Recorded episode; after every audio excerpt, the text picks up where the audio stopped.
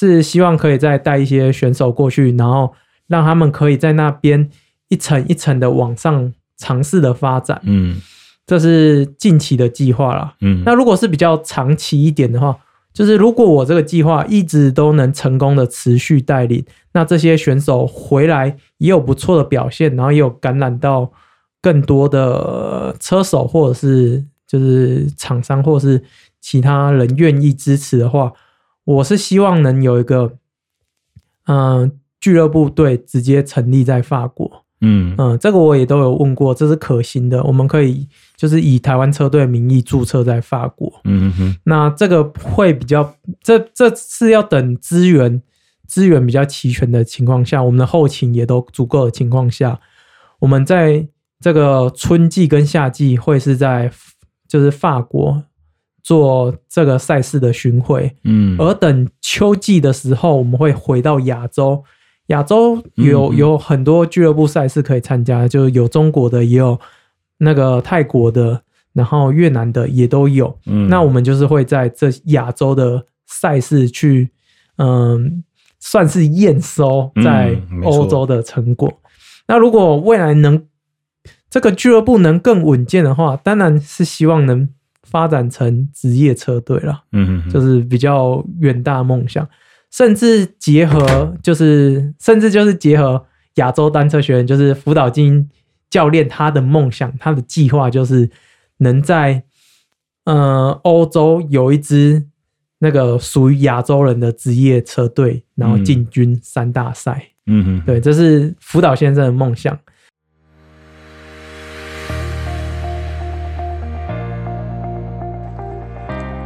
大家好，我是廖教练。本集的访问来宾，单车阿贤李冠贤是一位自费旅欧的单车选手。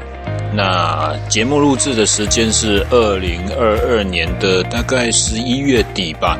哦，所以其实距离上节目这个日期已经有一段时间了哈。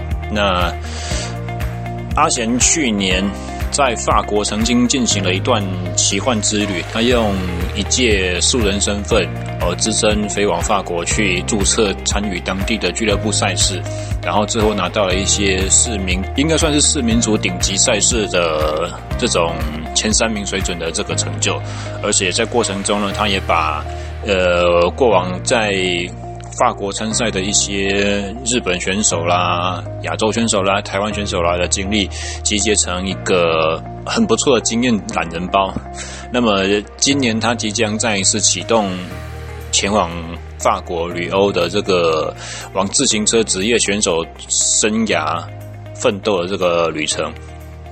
听完这一节目的话，如果对他的旅游之路有兴趣，欢迎追踪他的粉专单车阿贤李冠贤。那以下就赶快来进入我们的节目内容。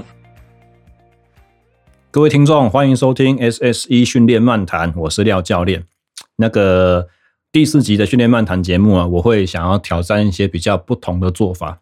很多人会问我说啦，就是为什么我的节目好像听起来好像主持功力很不错，可是其实这里面有个秘密，就是以前我邀的来宾全部都是我的熟人。要么就是我朋友，不然教练业界的，不然就是至少认识过、讲过话的人。今天上节目这位来宾是，应该算是破天荒网友见面会，我第一次见面就要访问的哦。单车阿贤李冠贤来跟大家打声招呼，然后自我介绍一下吧。Hello，大家好，大家可以叫我阿贤就好。那.我其实是从大学的时候才接触自行车这块运动。嗯，那其实从大学开始到现在。我的车龄大概是九年而已，就是以我同期的选手来说，嗯、呃，资历算比较短的，对，是蛮短。你大几的时候开始骑车啊？就是我算大一才接触登山车，就因为我们学校家耀单车社的社团的关系，哦，那时候大家就是标靶着骑脚车要环岛啊，才接触自行车，嗯。但那一开始呢，就是骑那种平把的登山车为主，嗯，然后是。大一下学期接大二的时候，才真正有接触到公路车，还有公路车的竞赛。从那时候开始，应该算十九岁，嗯，才正式开始踏入公路车的竞赛领域。所以原来你是嘉耀的学生啊？你在念的那个时候，嘉耀开始收专长生的吗？啊，他们有，他呃，那个他们专长生已经那时候，我觉得应该是我们最嘉耀最鼎盛的。就是专长生最强的那一批。你同届是谁？就是刘恩杰啊，像凯文 啊。哦，原来 那那那时候那个大口九学长也还在哦，他们那时候真的是非常非常强的一。可是你是完全因为玩社团，所以才误打误撞跟他们混在一起这样？哎、欸，其实我从来没有跟他们一起练过车。我是这样、啊。对，就是刚好会碰到，是因为拍电影破风才有啊，有机会接触到。然后跟其实大专杯我们也都分开啦，因为他们是甲组，我大专杯是乙组，欸、所以其实甲组不是看学校的吗？没有没有，是要看你的科系。哦、他们就是运管，就是这种所谓的体保才是那个。这种甲组，那像我呢，我是嘉耀的餐旅管理系，所以我跟这体育是没有相关的，嗯、所以我是可以直接报一组的。你是餐旅的，难怪你在法国煮的菜那么漂亮。也没有，就我从高职的时候就是读餐饮的啦，嗯、所以后来就延续这个科系，然后考考学校就考上嘉耀这个餐旅系。岔题一下好了，我觉得我很不喜欢这种。就是甲组才能够甲组科系才能够比什么比赛这种分法，在我那个时候就已经是这样子了。可是我一直以为就是说我因为我们那个时候是学校，以学校分，那你是要比如说国体啦、台体啊这种学校才能算是甲组的学校。啊，我那个时候是读国铁教练研究所嘛。可是因为我以前不是那个专长了，只是因为我学校对了，那我就可以去跟他们这种一线的选手竞技。我觉得这种。以我的角色来讲，我很喜欢这种做法。可是，如果以学校或以身份来讲的话，就很糟糕。因为，譬如说那个时候，以前我在清大的那个社团，有一些学弟妹看见哦，有我们读清大学长可以比大专杯。那个时候有学弟来私下敲我说我我要怎么报名？我没有办法跟他讲，因为我觉得说你学校错了。那个时候清大没有体育系，所以他，他们就不能参加吗？对，所以那那时候没有乙组。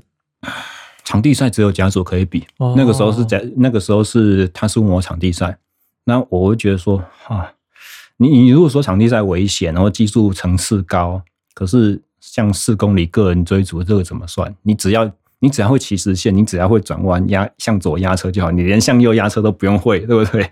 你就一定可以比。这个这是体力占的一大部分的比赛，那我们应该要把想办法把市场做大，把竞争的这个。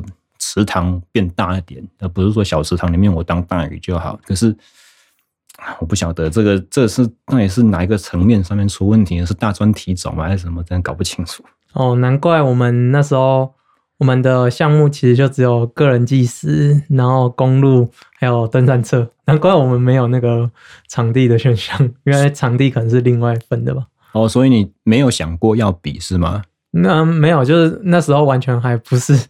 就其实才刚接触公路车而已，嗯、所以其实很多项目连登山车我都还不知道，嗯，然后更别说就是场地这种是更难以接触。就以我们当时啊，所以你刚开始骑登山车，你不是说我从 off road 开始玩？哦，没有没有，我们就是从公路，就是用登山车骑公路，RV 休闲方式。对对对，哇塞，那你可以骑到现在这个地境。境界真的很了不起，因为我们两个开始骑车年纪差不多，啊、我也是高三，对，我是高三大一才开始骑的。哦、可是那个时候我有点自我放弃，因为因为我那个时候也是高三，然后才接触嘛，然后大一就一直跟着新竹当地的俱乐部车队在这样子骑，然后比一些俱乐部联赛啊什么的东西。可是因为那个时候我比较穷，没有钱可以去报比赛，参加场次少，然后唯一能够有的就是在。车队练习的时候，跟大家在那边厮杀而已，所以它不是一个很正规的训练。然后，在我当时自己的想法，就是觉得说，是不是我接触晚？所以虽然好像我冲冲刺能力有，可是我的耐力底就是一直在一个瓶颈，无法突破。那那个时候，我就自己觉得说，我可能起步晚黄金岁月已经过了，所以我可能永远都没办法练到一个我我先天天分可以原本可以给我的顶尖程度这样子。所以后来就啊，算了，我不然去当教练好了。哇，其实好像在三十岁以前，基本上应该都还有机会吧。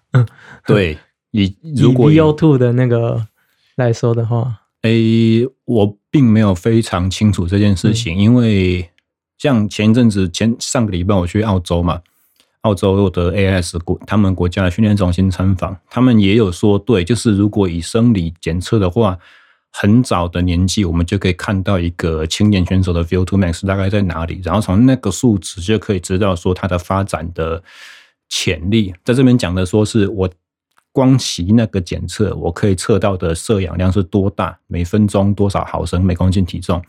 那这跟你骑出来的功率其实没有关系，也就是说，你可能骑到三百瓦的时候，你的 VO2 max 是七十，可是别人骑到三百瓦的时候，他的 VO2 max 他可能还不到他的 VO2 max，然后他只有在六十几，然后他可以才骑到三百五的时候，他的 VO2 max 出现来是六十八，反而比七十还要低，所以他们看的是摄氧量，而不是实际骑出来的速度或者是量测到的功率啊。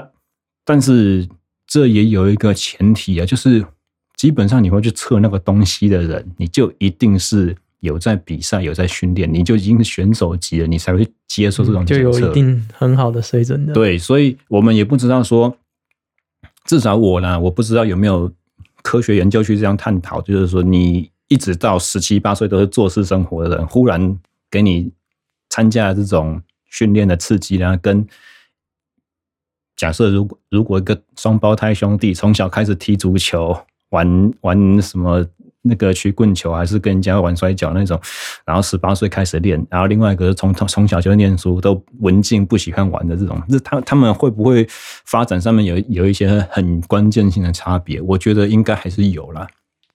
那只是说，当然，如果你目标是当一个运动员的话，不应该用这种自我设限的方式来看事情，但是。毕竟，我们人的结构从小的发展最快速的还是在青春期前后的时候。所以，譬如说，耐力运动员最需要什么？就心脏大颗嘛。如果你没有从小经常去从尝试很多很多耐力形态的运动，你没有那种协议把心室冲大、容积扩张的这种刺激的话，可能你到成年之后，你那颗心脏的被训练塑形的空间，也许还是有限，不晓得。哦，难怪我的比赛心跳都比较高，可能我一直在想说，我的心脏是不是比较小，不够大？你最 你看到过最大的心跳是多少？最近期？嗯、呃，最近期的话大概是两百一吧。两百一，就是在骑个人计时赛撑到最后面的时候，我大概最后五分钟都可以撑在一百九十八。然后会一路再逼到两百这样，嗯，然后最后要进终点那一分钟的心跳大概都在两百。以二十八岁来讲，两百一真的有点高。对，可是我在想说，是不是我的心跳比较 小，心脏比较小颗？但这个也不一定啦，因为没有没有人做过证据性的连接嘛，啊、而且最大心跳这件事情本来就是因人而异的，也没有说你。最大心跳才一百七，就一定比一百九的人厉害，还是怎么样？题外话，对啊，真的差题太多了。好啊，我们正式进进入主题好了。阿贤最近非常的红。哦，应该是说，我节目上档的时候，他应应该已经不知道红到哪边去了，因为我们现在 不是我们现在在录的这个时间，和我预计要上节目大概差至少两个月以上了。所以等到我这档节目在网络上面开始流传的时候，你应该讲座啦、各个访谈啦、媒体报道已经都出来了，所以我才会这么说。哦，那你红的原因是因为你在二零二二年的时候，你自己自费去到法国去进行了一个长期的训练，赚。三四个月很长了，对不对？半年，半年哦。对，OK。所以你为什么会选择去法国？我会这样问，是因为在台湾如果有关专关注那个竞技自行车发展的话，应该都会知道说，台湾人去过法国的选手其实似乎不少，包含就是。早期的话有王英之嘛，梅丹本铺车队，他加入一个。其实我只知道王英之。对，他加入一个日本职业队，那个职那个职业队是专门就跑欧巡赛的。然后还有一些像访问过你的森哥，其实他不是去法国，他是自己去美国嘛，去去比赛比一年。然后更早期的话，其实自行车协会在大概林心友他们那个时期开始，就一直有把。中心训练选手往欧洲送，在欧洲那个进行长期的异地训练，中长期的一两个月，至少一两个月这种期间的训练的这种经验。那再来的话，我们也听过一些比较零星的选手自己去的，而且自己去的大概都跟你去的地区是类似，就是在南法诺曼底那个区域，嗯，北法。他是在北法，哦，那个是北法吗？好，对，我地理要重新注重一点，没关系。好，就是诺曼底登陆的那一区。对对对对对。所以你选择法国的原因是什么？因为如果跟美国和澳洲比起来，你会觉得去作为一个自行车选手去法国训练和比赛，优势在哪里？我我觉得这个渊源还蛮长的，啊，但你刚刚提到一个关键人物就是王英之啊，是啊。那为什么会是王英之呢？因为在二零一九年的时候，王英之分享辅导精英教练的一个计划，就是亚洲精英计划。嗯，那他的那个计划呢，就是希望能有其他的亚洲人能一起到法国这里去做训练。嗯，就是跟法国人是一样的比赛环境，然后一样的气候条件，然后跟他们吃一差不多的饮食。然后在那里成长。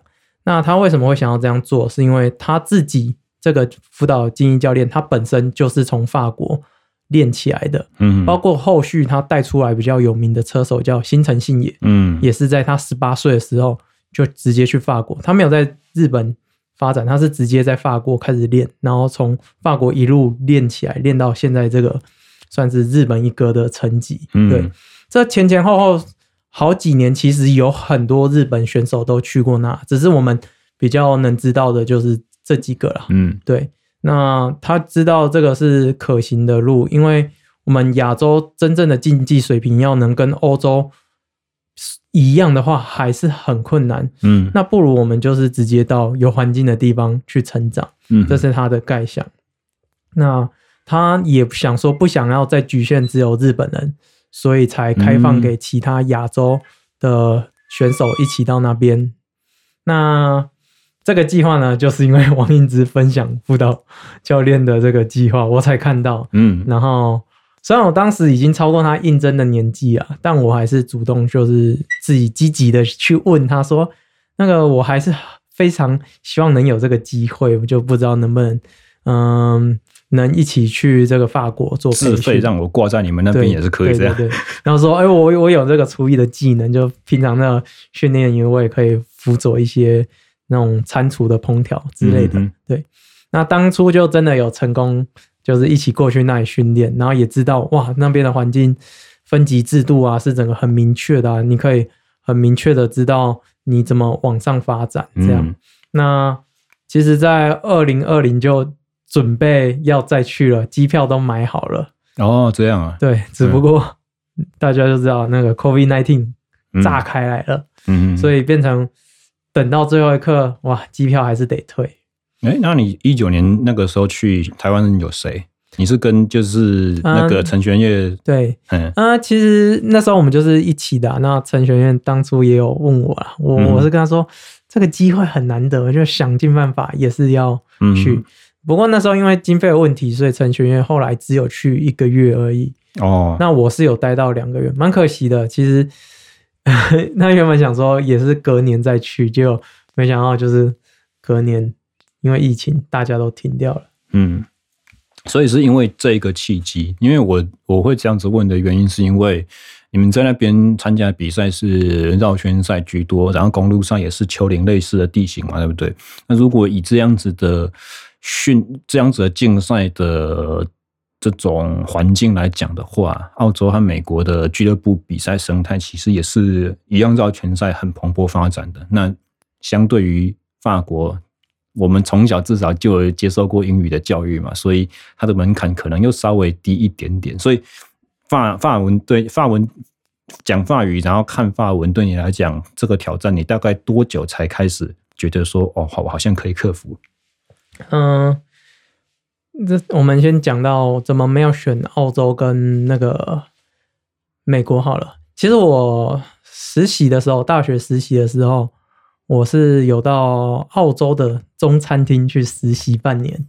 那我去那里也是有，嗯，我没有注册到那个俱乐部里面，但是我有去观摩他们的俱乐部赛事，然后还有加入那边的团旗。在哪个城市？在雪梨。OK，对，也是大重镇之一，就就是很大的一个城市这样。嗯，那以那个团旗的制度来说，哇，雪梨真的是很那个，他们团旗的就有分级了，嗯，分级制度也是做得很好。嗯，那比赛当然也是有分分级，也都是分得很详尽。嗯，只不过因为那时候工作关系。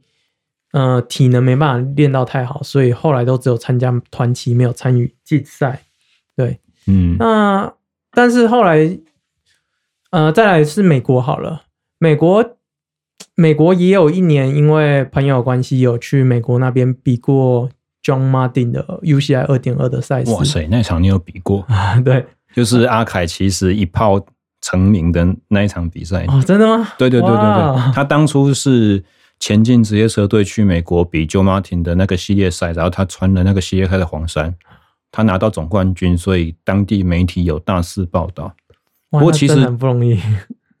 如果没有记错的话，美利达其实在那之前就已经在注意到他了。这个是可能台湾车迷第一次知道这个消息，因为我在读国体的时候，我就有一个研究所的同一时认识的博班学长哦，他说他亲戚在美利达里面，他那个时候问我说：“呃，美玉达好像对阿凯很有兴趣，觉得他就是一个有成绩的选手，想要栽培他。”问我认不认识冯顺凯。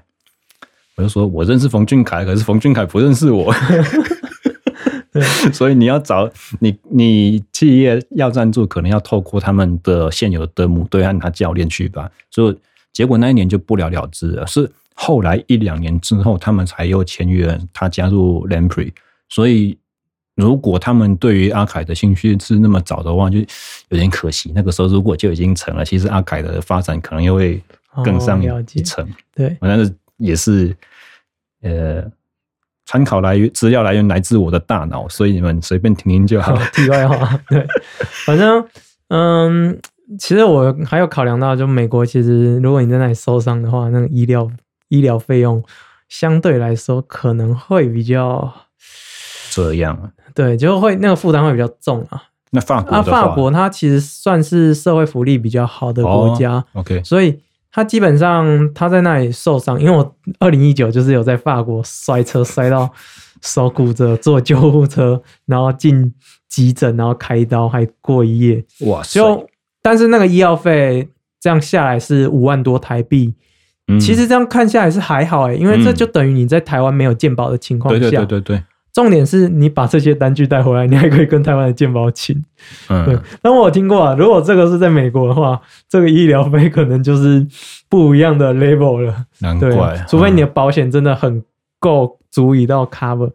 嗯，嗯还有还有，其实也有看一些文章啊，或者是一些纪录片呢、啊，其实可以看到很多美洲的车手最后还是到旅欧去培训呢。嗯，那既然你都要绕了一圈了，那何不如一开始就往欧洲去呢？也是啦，因为再怎么讲，职业赛场就是以欧洲大陆本土为主啊。对，你要被车队发现的话，就算你以后的目标是跑亚巡赛啊，跑什么，你还是要要让更多的欧洲车队看见才有机会。对，所以我觉得其实最关键还是因为有这个辅导教练在那边有一些资源做了起头。嗯，那让我这一次再回去的时候。其实我是用他部分的资源呐，嗯，还有他之前留下来的一些人脉，让我这一次的起头算是比较顺利开始的。所以最重要就是说，像一些器材部分，在那边我们去那边比赛，这种俱乐部赛，你不可能都搭火车啊，你一定要有汽车。但是你一直常常租那种租车公司租的车，那费用又是很可观的。而辅导教练他在那里就是有两台汽车闲置在那边，没有做使用。那去之前我也就跟他先讨论好了，嗯，他就是用一个蛮实惠的价格租赁给我，嗯，然后我就顺便帮他照顾好他的汽车。所以目前他的亚洲自行车学院已经没有再 run 了吗？对，这个蛮可惜的。从疫情之后呢，嗯，他的这个计划就有点暂停了。那他变成是在日本自己有一个。可能也像是一个小型的单车学院吧。嗯，我有看到，就是有看到有带旅游的啊，然后有带可能比较基础的去学习如何控车的那种技巧，嗯、就是比较基层的发展。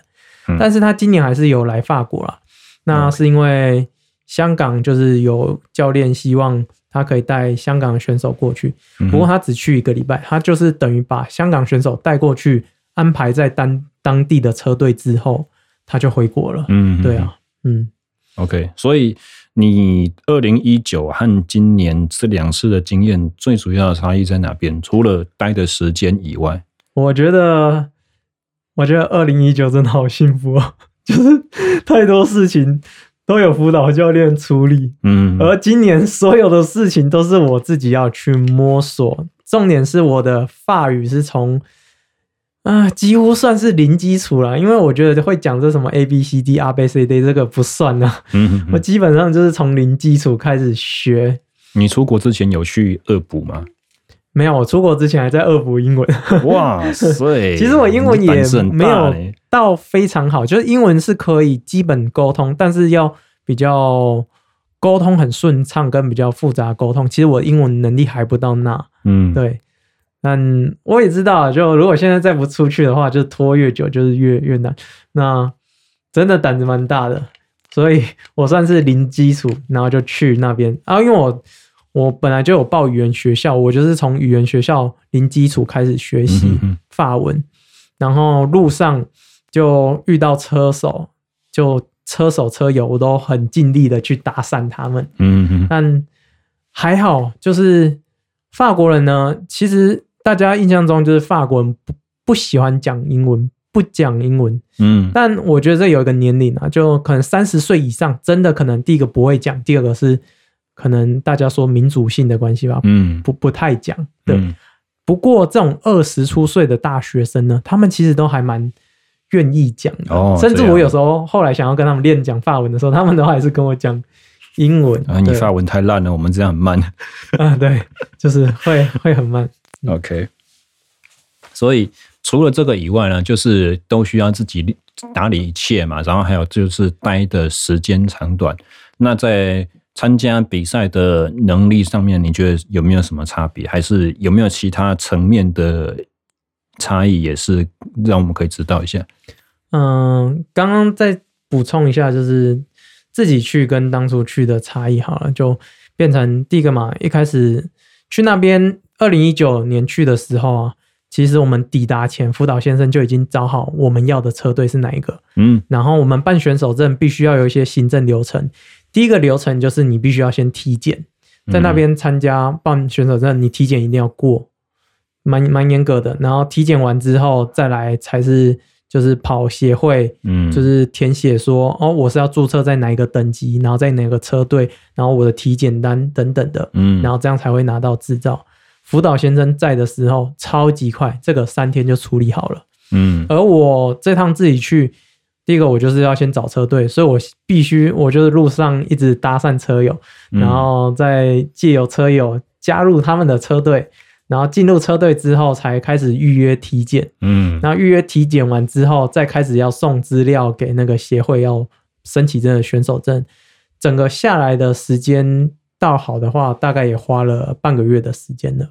半个月听起来，以法国的行政流程好像还可以了。对啊，而且。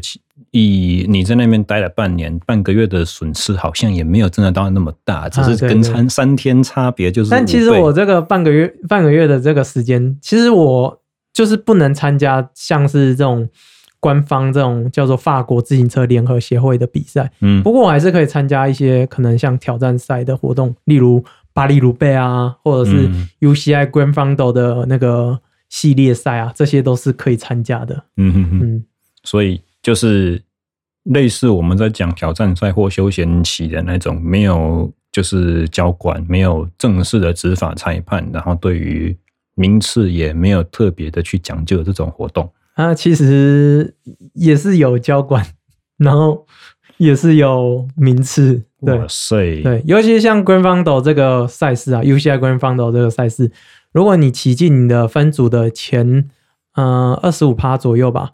你就是可以进这个它的世锦赛，它就有点像是业余组的 UCI 赛事，有点难以想象。因为一一直以来我们在听 Grand Fondo 这个名称，就觉得说啊，就是挑战挑战组挑战赛而已嘛，就是休闲骑啊。当然啦，体能好的人参加这种活动也是会跟你你来我往这样子。可是，哎，过。起点过终点，我们不会就是有鸣枪出发，可能就是用晶片这样子。我晚一点出发，我早点到，可能不是第一个进终点，我总成绩还是比较好。我一一般来 一般来讲，大家对于挑战赛印象是这样而已。哦，那我这里可以再题外话来特别提一下这个比赛吗？嗯，其实未来我蛮希望可以带车友参加这种 UCI Grand Fondo 的赛事。嗯，那我其实，在二零一九年的时候呢，我有去日本 Niseko 的系列赛，我就有骑进我的分龄组的前二十五 percent，嗯，然后就拿到世锦赛在波兰的资格。嗯哼，那这个比赛呢，虽然我们大家都是这种业余的嘛，市民的嘛，嗯，可是你拿到这个资格，你去世锦赛的时候，你就等于你是代表你们。国家的选手参赛，而且这个不管比赛的所有规则啊、交管啊，都是完全遵照这个 UCI 的那种等级跟规格，所以就等于你虽然是市民，但是你只要能骑进去的话，你是可以享受跟职业车手一模一样的那种规格跟待遇，真的非常棒。包括嗯，在那个赛前的那种会议的时候啊，就开始会有。哪些国家参赛啊？然后他就会开始国旗国旗出来。嗯，但当然了，我们台湾还是那个，嗯，你知道，哦，还是一个奥会会旗啊，对，奥会会旗，真是的，对，好吧。然后，嗯、呃，反正呢，就是你可以代表这样出场，我觉得算是一个蛮特别的体验的。不过，虽然你是奥会会旗，可是大家出场的时候要穿自己。国家的那种车衣嘛，你可以自己设计啊。嗯，对，所以也才是为什么我今年，呃，这趟去法国的车衣，我自己设计一个，嗯，就是台湾，就是想说，哦，如果不然，呃，又又要去就是参加这种赛事的话，至少还可以派上用场。对，OK。题外话，那 Grand Fondo 听起来是也是一个很有规模的比赛，它跟 Road Race 到底差在哪边？嗯。我觉得以这个 UCI 他们自己 UCI 他们自己办的这个 Grand Fondo 呢，跟 Road Race 基本上是一样的。它有登山点，也有冲刺点，嗯，然后最后也有终点这样。那它有没有规定说一定要以车队为单位报名，然后一队就是几人？没有，没有，没有。哦，他就是以可以你个人就可以报名了，嗯，而且他的年龄组就是有分二十啊、三十，然后三十后就是。三五四十，然后一路分到八十，这样。嗯嗯嗯，对。哦，原来主要是在这边。嗯，也就是他其实也是希望是正式的比赛，但是他希望能够降低参加的。后勤的门槛应该可以这样讲吧？对，因为你不用加入一个队伍，你就不用一定是六个人左右，然后一队一队这种单位，然后可以玩战术，然后强的队就可以把弱的队软死。如果每一个人都是靠个人的话，不过听起来这个官方的比赛也也跟台湾办比赛模式很像。对，这题外话了。对，OK。所以那两次的那个参赛主要差别，你刚刚我们到底是怎么样讲到这边来的？哦嗯，好，我们就讲到比赛的部分。嗯，第二零一九年那时候一起的时候，觉得就有马上被震撼教育，就是，嗯，我第一场比赛，我的第一场比赛是骑那个一圈才不到两公里的绕圈，然后总共要绕四十圈。你麦克风稍微拉近一点点，调麦克风架，对对对，OK，好，好更好。然后总共就是一圈两公里，要绕四十圈。然后有一它的路线就是一上一平一下，然后每次上的时候你就是要全力，然后平的时候要 hold 住，下的时候才休息。对，嗯、那我们那个集团很快就直接分分裂掉了。嗯，然后分裂到到最后几圈的时候，我还被第一集团套圈。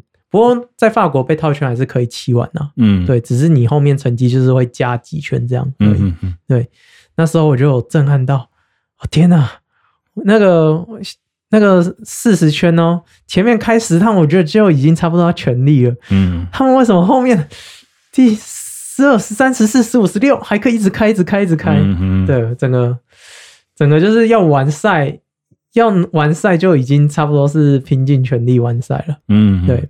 那这一次去，当然，我觉得能完赛已经就是我可以达到更好的完赛率，嗯。但我想要，我以为这两年在台湾的练习，我想说，在这个等级啊，就一样这个等级参加的等级，我想说我至少已经可以站到前六啊，甚至站、嗯、站到颁奖台，嗯。结果最后没有，就是我说这个等级就是四名精英组，第三级的等级来说，就最后。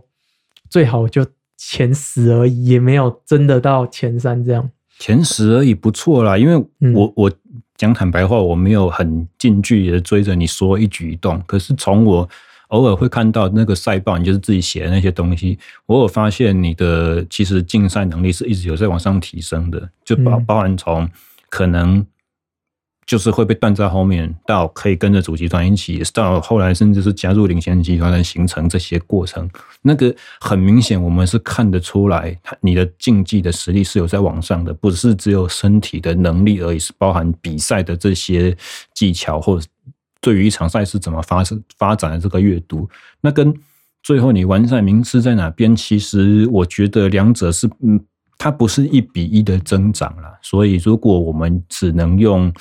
名次去看，说我到底有没有进步的话，其实是忽略了底下很大的，就是说我我们说那个冰山一角，露露在水面上的和在水水底下那个整个体积的差别，没有真正去骑的话，没有亲身经历过竞赛和训练的过程，你不可能会有有办法体会啊。对啊，就是我觉得是真的是有进步了，但是。嗯，可能心里的预期比较高一点点，嗯，没有达到预期，嗯，那也是因为我觉得年纪的关系啊。如果我今年可能是十九啊二十，我会我就会蛮觉得这样的表现还蛮不错的。可是今年是二十八了，那我们以等级来说好了，四名精英上去，还有四名精英三上去，还有四名精英二，还有四名精英一。那你今天要在四名精英一的水平，你才有亚巡。亚巡车队的水准，嗯，那如果你到精英的时候呢，就等于你是在欧巡车队三级的水准了，嗯、对、嗯，就可以知道，哇，其实我就是要达到四名精英一的水平，就都还有一段距离了，嗯，那这也是为什么接下来后面的三个月，我就蛮积极的，希望有其他的年轻人能一起加入，跟我一起来比赛。这是你过去之前你就已经有这样子的打算了，还是还是你在那边之后才开始萌芽的这个想法？嗯，我其实出发前这个计划，我本来就有打算要带年轻人，可是这个计划我可能是想说明年呐、啊哦，或是后年呐、啊、才开始。但去那边三个月的前三个月，就是我希望能做到的事情，就是找车队啊，如何办选手证啊，然后如何参加比赛啊，自己前往参加比赛。这前三个月我都已经。达到了，甚至我也自己亲亲自去比完这些比赛，然后包括成绩可能没有如预期的时候，我其实就觉得，哎，我现在还有一点资源，我我原本今年要做的事情差不多都做到了，那剩下三个月，我是不是要把这个效益更大化？嗯，我觉得更大化，那就是要让年轻的车手跟我一起在那边做比赛，这样对。刚开始我们进步了。刚开始我们在聊的时候，听起来好像你去那边哦，就是在路上搭讪别人，然后再开始得到那种加入车队的机会，听起来好像是很无脑的，砰就过去了这样子。可是其实你在酝酿这个计划的过程，你是有很缜密的这个准备，对不对？包含你有去做一些自我行销，和你有进行一个募资的活动。所以我这样问，不晓得会不会有点冒犯？可是。你在那边花的资金有多少是自己工作存的？有多少是透过这个募资计划？嗯，我可以说大部分应该都是靠嗯家人募资计划还有厂商。嗯，就是我工作存的话呢，应该是没有，因为我从大学一毕毕大学一毕业啊，我就开始比较投身，就是想要。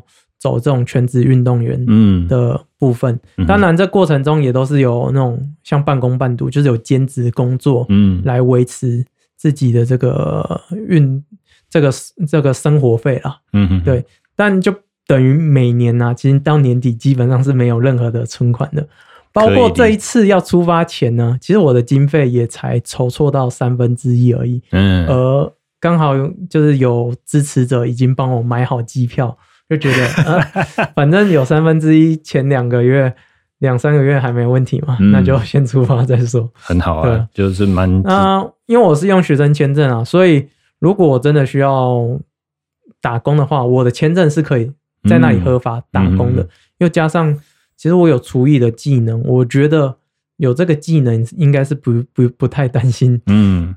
找不到工作。所以我觉得就是在你身上可以看到一个很让人佩服啊，你觉得很迷人特质，就是你你很有胆识，你的想法是所有的事情在你的眼光里面看起来都是潜在可行的。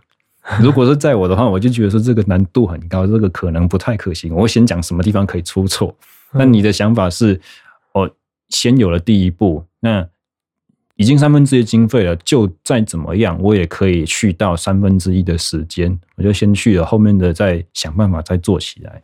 我觉得这个做法是相当了不起。所以你真正去到法国，自己再度自费去。一次半年这个期间，你最终的目标是什么？你就是想要成为欧洲车队职业选手吗？嗯，当然，我还是希望能成为职业车手。嗯，那这是我一直向往再回到欧洲的一个目的，就是希望能成为一个职业车手。每个人心里面都有一个伟大到不敢讲出来的，没有，我就敢讲出来，就是要成为职业车手。嗯，当然，就像我说的，前三个月的比赛。就直接让我认知，我跟欧洲的职业车手就是差了三个等级。嗯，那这三个等级是不可能在这半年直接补起来的。你你在这半年能补起一个等级，已经很了不起了。嗯，所以我就觉得，我当然我还是目标还是希望能成为职业车手，但是在过程中，既然我人都在那了，是不是我要做更多可行，就是更有效益？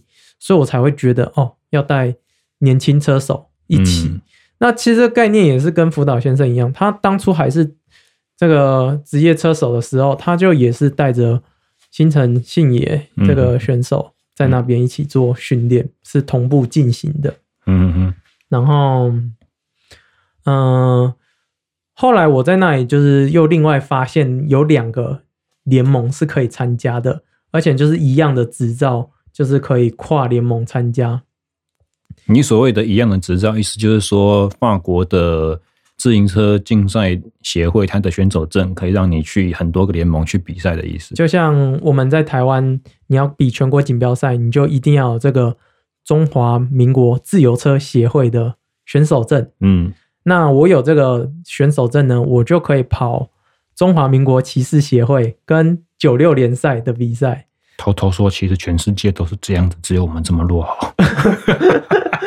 对，然后但但这个就是有分级啦。妈。的，就是我这个我是拿市民精英三的比赛，嗯，所以另外两个联盟呢，他们其实比较偏向市民市民组的，嗯，所以另外两个联盟的比赛，我不是每场都可以比，我是特定几场的，他们就会有分再分五个等级，就是从一到五。哦那就我是可以跑他们的第一等级的，就是特定机场，嗯、也不是全部都可以。嗯、对，所以它就有点重叠啊，就有点像是市民组的最高等级跟市民精英的最低等级的重叠。嗯，对，嗯、我就可以刚好可以比这些重叠的赛事。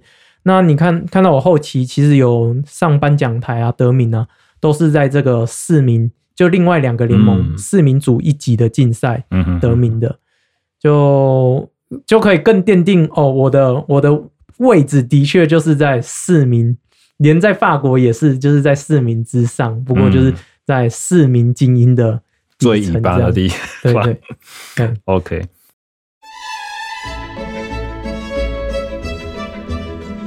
从第五季开始，我们推出了全新的单元了，叫做什么呢？叫做打脸廖教练。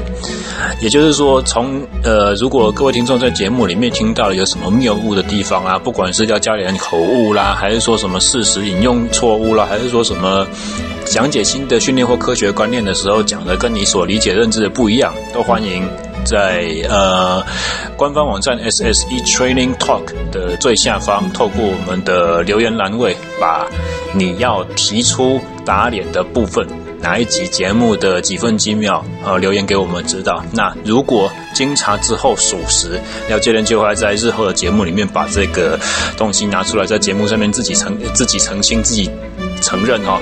那今天两个部分，首先第一个。本集节目的开头，你们应该有注意到，我把第五季讲成第四季了嘛，对不对？好，所以这个是第一个真的是错到有点离谱的地方。那第二个的话，就比较夸张一点点的，比第一个还夸张是什么呢？就是在前不久的本季开播第一集，呃，我在讲国训中心的同事的时候啊，我把我们体能组一个我们的同事婉柔的名字，我把它讲成郭婉柔，然后才推出没多久，马上就有隔天而已，我马上就有另外一个同事听到我这一集节目，然后敲我说，诶，不是敲我，是在脸书上面标记我说。婉柔学姐姓肖不姓郭，哇塞！平常我们互相称呼都讲名字而已啊，结果我这次想要把人家全部的姓名讲出来，就不小心把姓给讲错了。我把我们的婉柔同事呢讲成是常常帮同好会拍照片那个阿凯刘俊凯凯哥的老婆的名字，所以这个是啪啪打得很响哦。廖教练被打脸系列，好。以上小小的单元，希望大家喜欢，然后欢迎大家也更用心、更细心、专注的听我们的节目。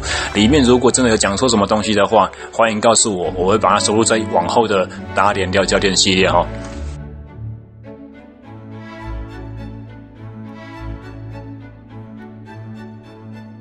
可是这样子的分级制度，我觉得是。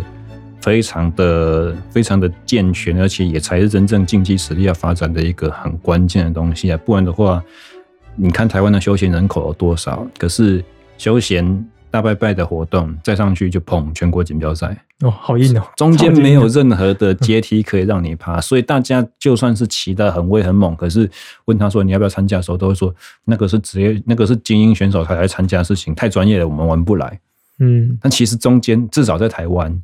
在台湾，我们讲真的，中间的鸿沟没有你想象中的这么大，因为我们就是缺乏这个金字塔整体的形状嘛。我们有那个底，可是中间完全没有。然后这是最顶端那些从国中、高中就开始练起来那些人，那缺乏中段的族群的刺激的话，其实最顶的那些人，他也没有一个 push 的压力让他往上走，或者是说他也没有一个好的竞争环境让他去磨他的武功这种感觉。嗯，所以。其实台湾的最顶层和最底下的差别，嗯，平心而论没有那么大了。大家其实应该都要可以挑战，尤其是你看，我们如果没有分级制的话，你花钱，你你你五月和十一月缴五百块，你就可以买到那张卡片。嗯，然后你买了那张卡片，你就可以去参加最精英的成绩。这么好康的事情，你怎么不做呢？大家其实应该有这种想法才对。在法国，其实这样是完全不可能的。对，不可能的。你要参加他们全国锦标赛啊，你必须要在这个车队一直比联赛，然后你要达到很。就是你必须要到四名精英一的层级，嗯，然后你必须要多少的积分，你才有办法去比这个全国锦标赛，不是你今天想报就可以报的。那如果这样子，他还没有需要在自己的俱乐部里面再进行一次的竞争，有没有说他比全国锦标赛也是以队为标，呃，以队为单位，然后每个队也是限额几人这样子，有这样子的差别吗？嗯，这个部分我还没有研究到这么清楚，嗯，但我只知道说就是。因为有部分这样相关的制度，导致一个队伍只能有两个外籍车手，外籍的成年车手。哦，所以我去那为什么要找几支不同的职的俱乐部队？就是因为如果以成年车手来说，就是这个十八岁以上，就是从十九岁开始，嗯，就是一个车队只能收两个，但青年就不规范了。嗯，了解。所以，对啊，就是。我们在这边讨论这么多东西，什么分级制、什么挖哥的，其实这全部都叫做业余竞赛。你除除非真的进入了一个车队，你拿薪水在骑车，那个才叫做职业队。所以业余你成绩再怎么好，你你有你有赞助商的不平给你有什么这些东西那些东西，你只要不是能够用这项。运动去赚取你的营生的话，其实我们在台湾都说哦，那个很专业，那个好像职业级的，其实都不算。那人家如果连业余都玩的这么认真的话，我就像我最近在 FB 和 IG 发的文啊，就是十年前我去过澳洲，然后我也参加他们俱乐部的场地训练。然后最近我我在出国之前，我就发了一篇文，就说文化的差异是。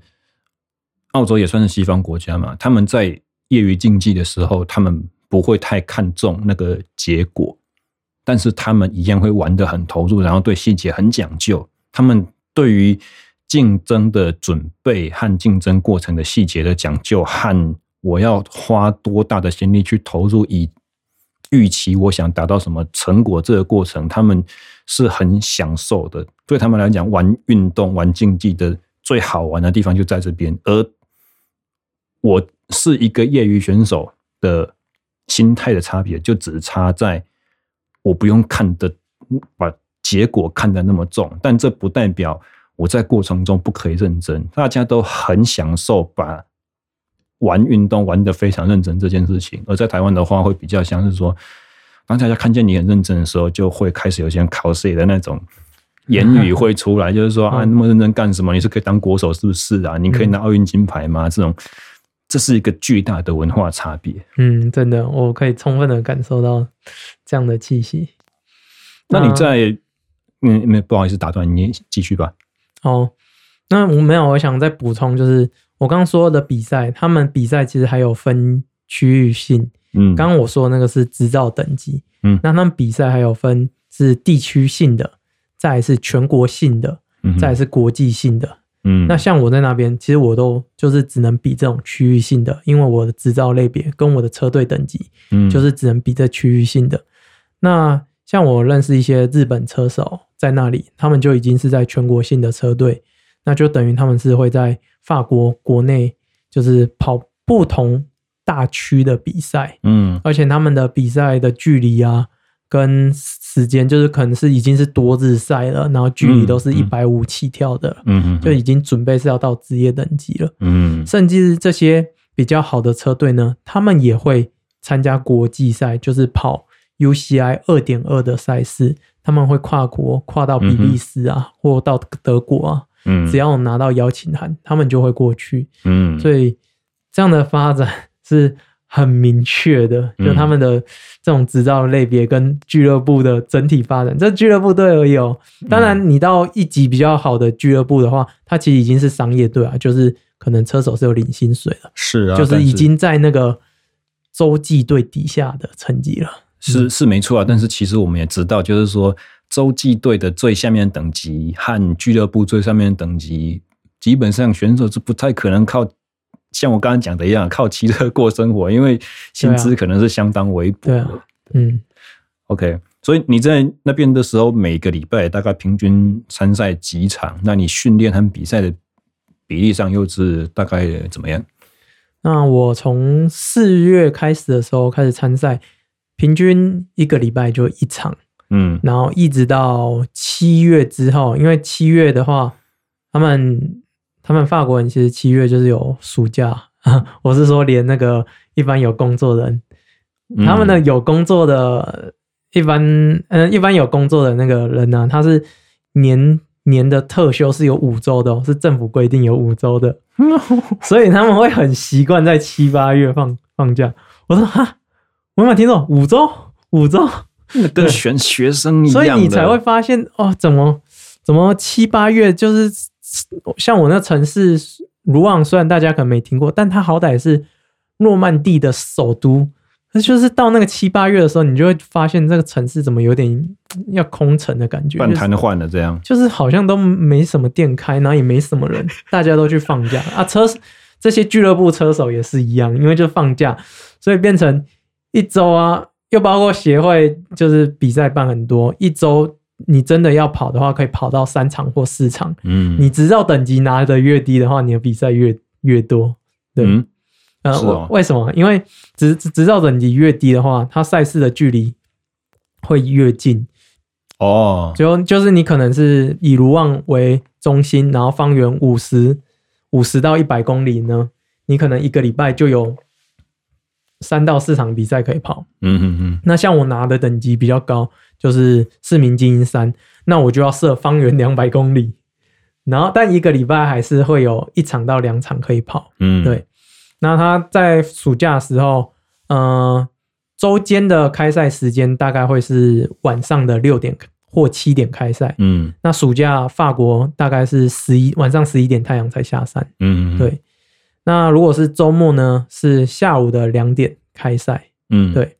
那所以暑假真的要跑的话，一个礼拜最少啦，就是跑两场啦。对，有时候会到三场。那你会觉得三场非常吃不消吗？很紧，还是说大致上还 handle 得过来？只要我开始进入那个节奏以后，嗯、呃，还我觉得蛮紧的是，先比礼拜六先比一场公路赛，比完隔天早上先比一场计时赛，嗯，计时赛比完中间休个两小时，下午直接再来一场公路赛，嗯，哦，那个公路赛就有点紧了，嗯。但是其实这个也很类似，就是迷你型的多日赛这个感觉，而且其实早先一点也有听说过，在台湾办的多日赛也曾经有这样子的模式，就是三早上先计时，然后下午比公路或者是比绕圈赛之类的，这种就是 也也不是真的那么难以想象，只是我们现阶段其实可能经过了一个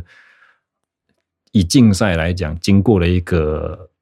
十几二十年的断层吧，我会这样讲，是因为你你在描述的这个分级制度啊，其实我大学大三、大四那个时候，呃，自行车骑士协会就是办花东赛那个协会，有在讨论这件事情，而且讨论的很热烈，眼看着就快要成型了，没想到隔年骑士协会联赛直接蒸发，所有人没有联赛可以比。我在想那个时候。造成骑士协会有这么大的压力，可能的原因就是各个俱乐部的声音很参差不齐，然后骑士协会本身也不是很确认说他们的联赛要往哪个方向走，就有点像台湾的文化造成的，大家都不想要比的那么认真，大家都不想要把事情做得那么认真、那么规模、那么像话，可是相对的，大家又很重视那个结果。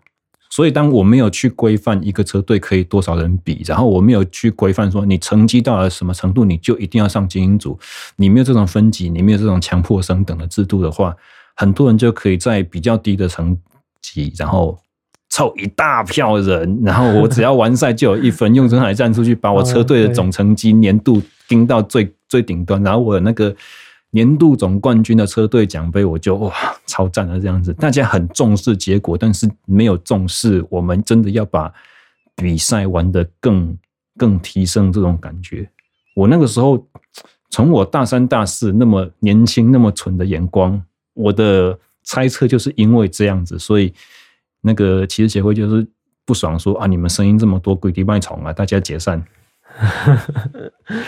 而且，其实我们讲骑士协会跟刚才在说到的选手证啊什么那些东西，一个运动项目在至少在奥运的体系底下，在每个国家会有一个自己的我们说国家奥会单位，就是那个单项运动以国家的最高的层级。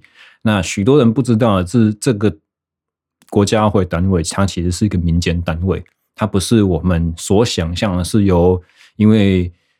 奥运是各个国家组队参赛，所以是由政府去筹划。其实没有，那国家奥会、国家单项协会这个单位，理论上就是掌管那个国家的那个运动项目所有的赛事。可是像台湾的话，中华民国自由车协会 （CTCA） 它是我们对外的正式的一个单位，可是它没有主动去想要去管其他的赛事、其他的协会、其他的赛会。那其他赛会呢？也没有也没有打算要被他管，也不爽被他管，所以就变成刚刚你讲到的，你在法国那个协会，他所发到的选手证可以去证明你是具有，你看嘛，有做过健检，然后你在哪一个 level 出赛，代表说你有一定的实力、体能和技术水准，你可以被限制去参加，不要到比较低的去跟人家欺负别人，你也可以，你也不能。往更高的地方去，因为你、哦、我可以可以往上跑哦，其实是可以往上的。我我是可以往上跑三个等级的。嗯嗯嗯，对，就所以我有比过市民精英的比赛，但、但就是等于你拿高的就不能往下跑了。对对对对对，所以其实你在俱乐部的成就，你在业余车队的成就，其实是很有机会让你往国家队上去，或者是让你往职业队的方向去走，这是两个大方向了。那在台湾的话。就会有点变成我们讲的，你如果不是国高中，你代表学校，然后全运会、全国锦标赛代表县市，你不在那个常人会用科班选手来形容的那个体系。你不在那个体系里面，你就会不得其门而入。你就算练得好像自己一个人超强，可是你就是没办法往正式竞赛的那个高的层级去走，或者是环境也会试着说服你不要往那个方向去走。所以最后越来越强的人都开始跑一日双塔啦，四十八小时极限环岛啦，越长越可以吹嘘，或者是东进在西进再东进五岭这种事情。但他们确实是很伟大的成就，可是不是在全世界就是规规格化竞争你会看见的东西。嗯，哎，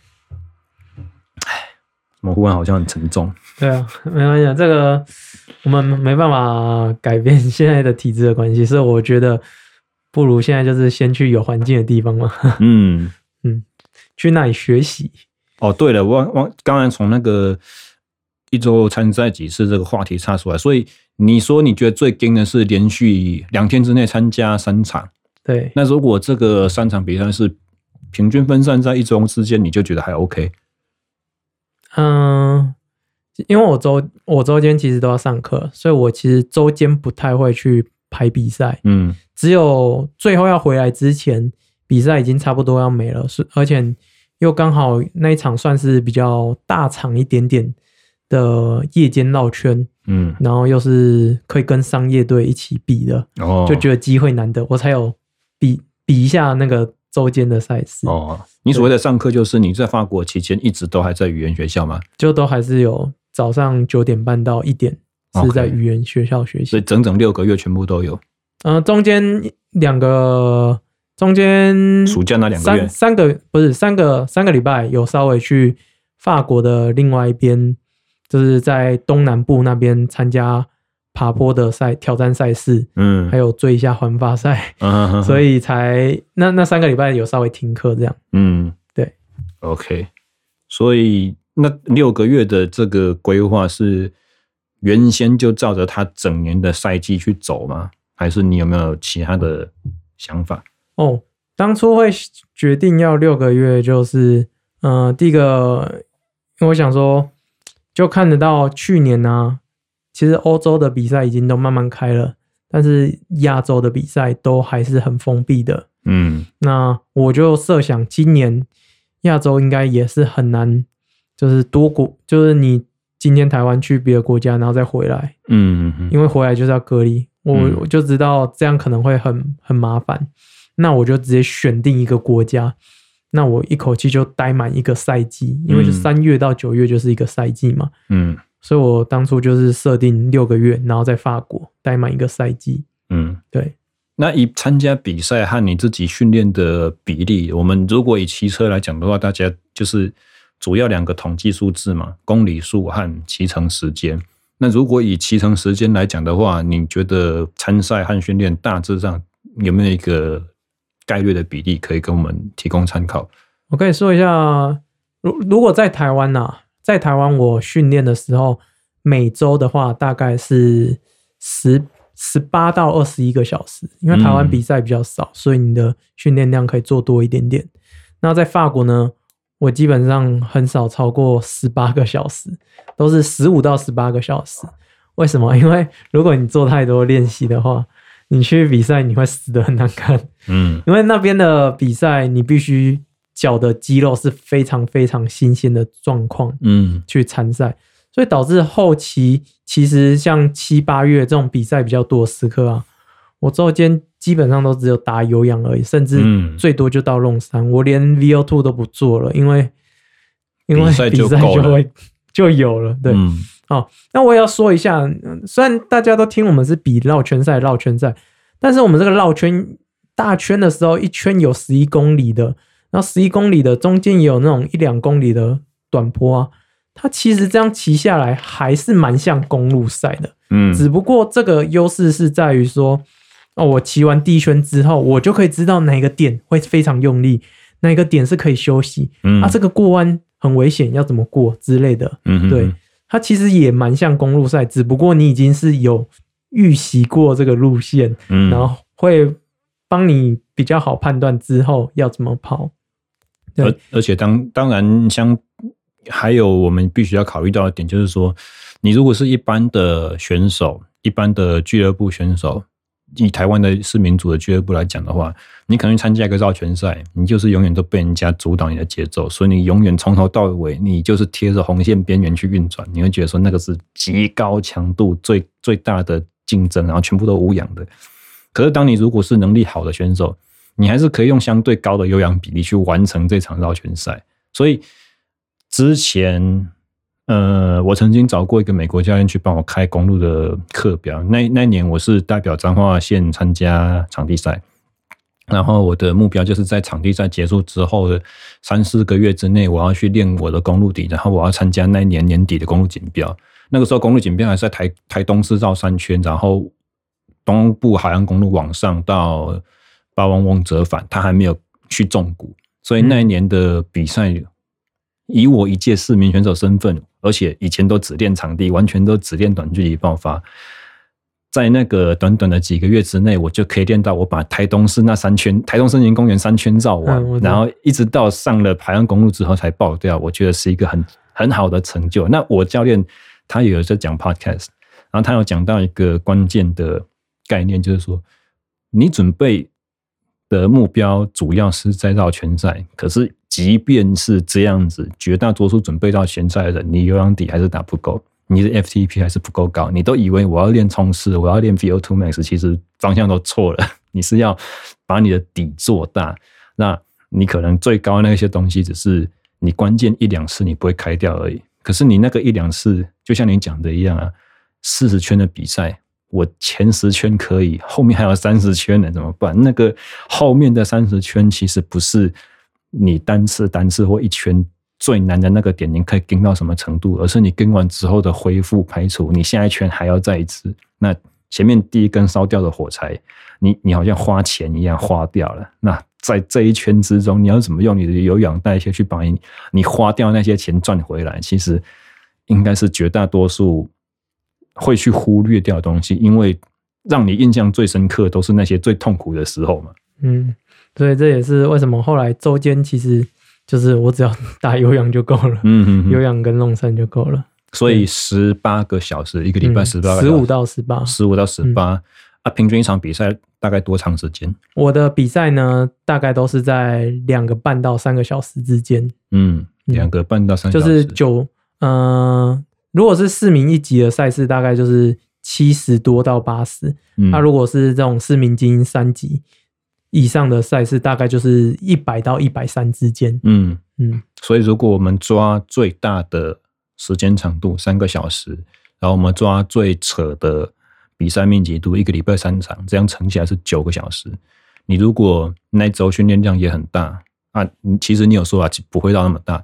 如果你那周练满十八个小时，然后比赛就九个小时，光比赛高强度就是九，然后自己、哦、没有没有是加加起来啊，我是会都把它加起来。嗯、对对对，时间我自己的就会算一下哦，这周的比赛距离多长，我就大概会抓说哦，它可能是几个小时。嗯嗯嗯。那我的时间就是，呃，如果以 TSS 来说，我大概是抓七百到九百之间，基本上是在七百啦。嗯、我就是尽量让我 CTL 是在一百左右这样。嗯比较可以负荷赛事，但我会想要抓进来这个讨论的原因，就是因为我询问过一些旅外的选手，他们的经验都是跟你很类似，就是比赛之外都只有打有氧底，只有这个方式才能够去应付你在当地每场比赛都要状况很好，肌肉腿很新鲜这个需求。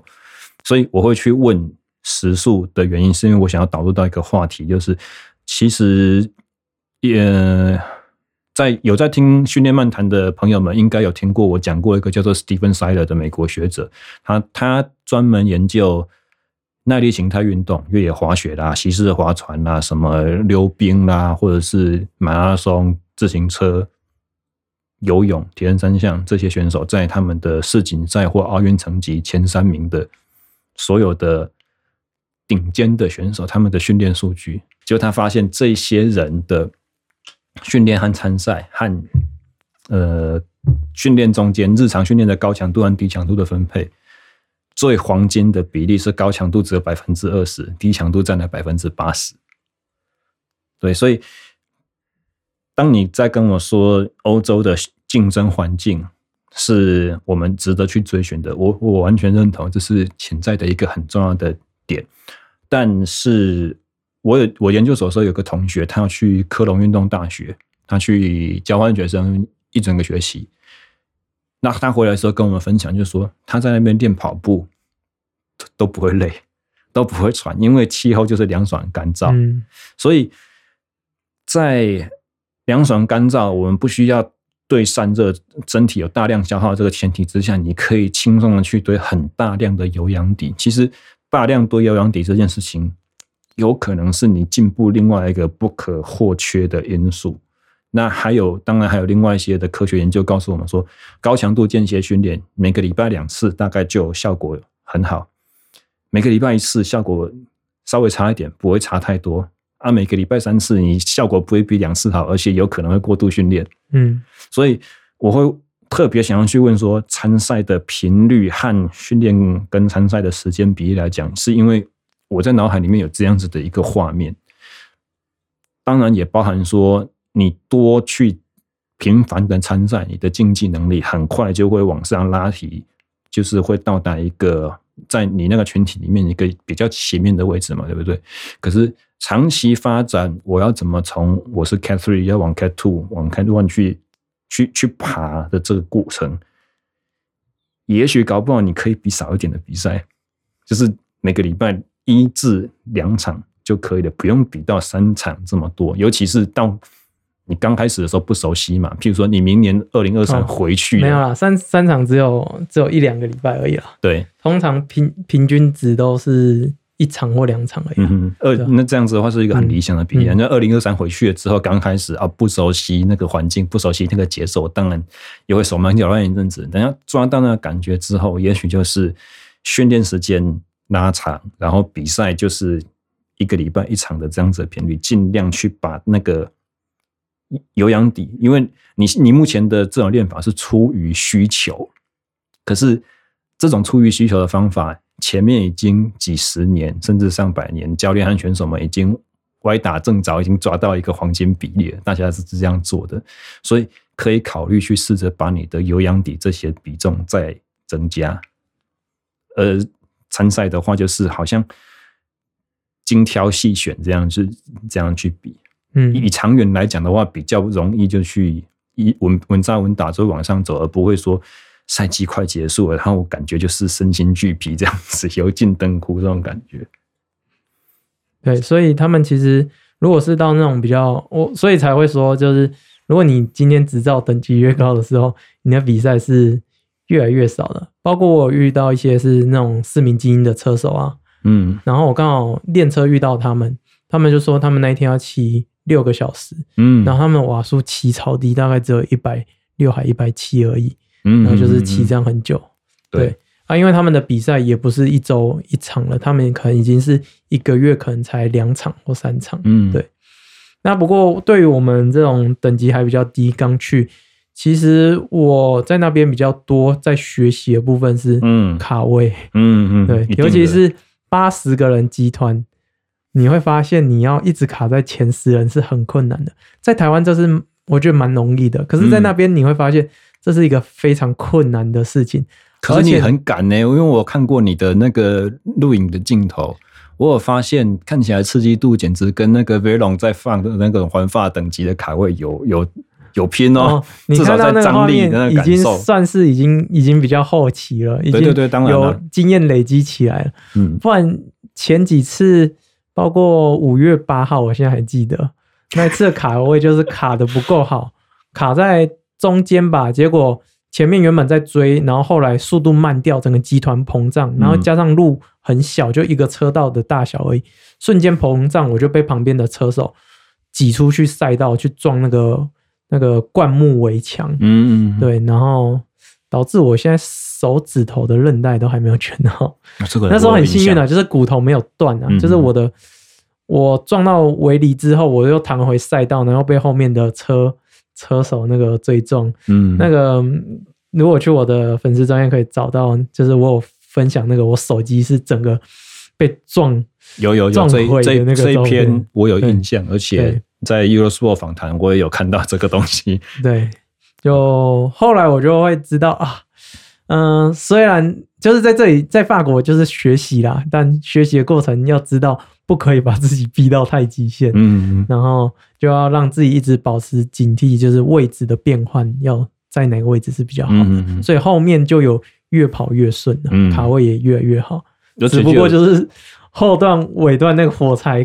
位置卡的不错啊，但是火柴就是差那一两根可以烧啊。那这个当然就是以年为时间去计算的，它不可能就是一个赛季之内就突飞猛进。嗯，我那个以前有一个网站，不是以前了，现在它还在，只是 Podcast 不在那边，叫做什么？叫做呃 Velo News。Velo News 有一个 Podcast 叫做那个 Fast Talk，然后那个里面的教练他是加拿大人，他有讲过说他在加拿大的。呃，奥奥林匹克训练中心的时候，诶，在加拿大还是去美国科罗拉拉多州啊？加拿大，他说他第一年进奥训中心的时候，他的教练就把他的训练计划是拉到第二年才会开发结果。他说第一年就不用想，就是一直一直堆里程数就对了，然后强度都不要拉太高，有点像是你刚才在描述的那个一级车队的训练一样。我们今天讲的是东拉西扯，乱七八糟都来。以前我曾经有认识一些台湾的比较老的选手和高雄的一些教练，因为我跟高雄那边因为同好会的关系比较熟嘛。那高雄那边教练就说，在早期台湾国训中心曾经有聘过一个法国教练来帮我们带队，他带公路选手的方式就是描述，就像你讲的一样，长时间全部都低强度这样骑。然后他说。在法国也许可以吧，可是在台湾我们比赛这么少，你只有用这样方法是练不出个什么东西来的。对，所以如果你有很高品质的强度刺激的话，也也是一样回归到我们对于文化和环境的那个讨论。你在台湾没有办法一个礼拜比一场，所以你就只好平常自己做很多那种高强度的 Zone Three 的这种东西，Tempo 的然后 VO2 Max 的去。想办法长到自己的能力，结果没想到去到了一个对的环境之后，那些通通不用练。比赛的时候，过程就帮你筹备好了。你要做的是有氧底的打底。对啊，但环大环境的不同啊。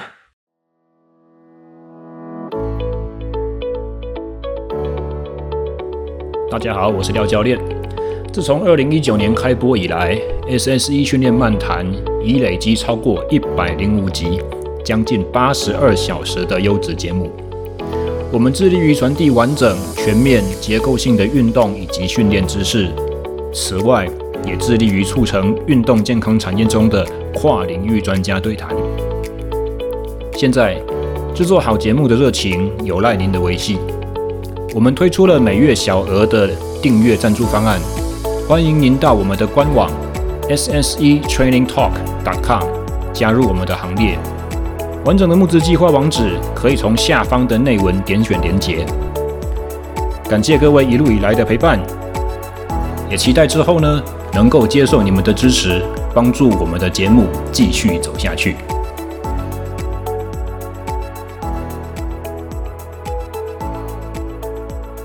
嗯，然后你开始骑车之前，你有你有做其他的运动吗？还是你对运动是不是一直以来就一直有很高的兴趣？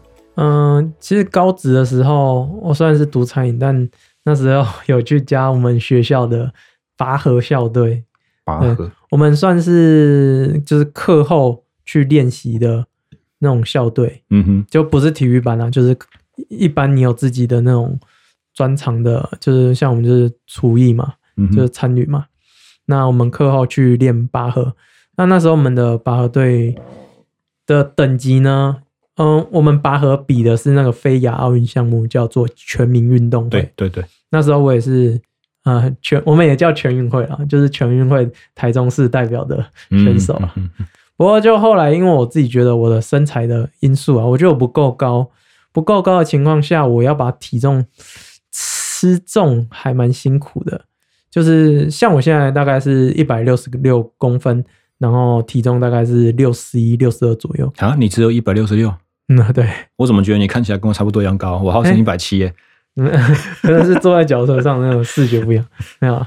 然后我当初要比拔河的全运会的时候，我体重要吃到七十公斤，嗯，对，才有办法撑起那种比赛的爆发力。也不是不可能啊，但是要方法要很讲究啊。嗯、拔河是不是因为就是一个对数，它有最低的公斤数体重总数重的限制？嗯，就是我那时候被呃全民运动会有分八人制拔河，然后有分六百八十公斤级跟六百四十公斤级。嗯，那我那时候被分配到六百八十公斤级，所以每个队友都有分配要增重的那义务存在的。呃其实，其实我们那时候比较强的都放在六百四哦。对，那我们其实六百八就是稍微被分配到是比较二线的选手。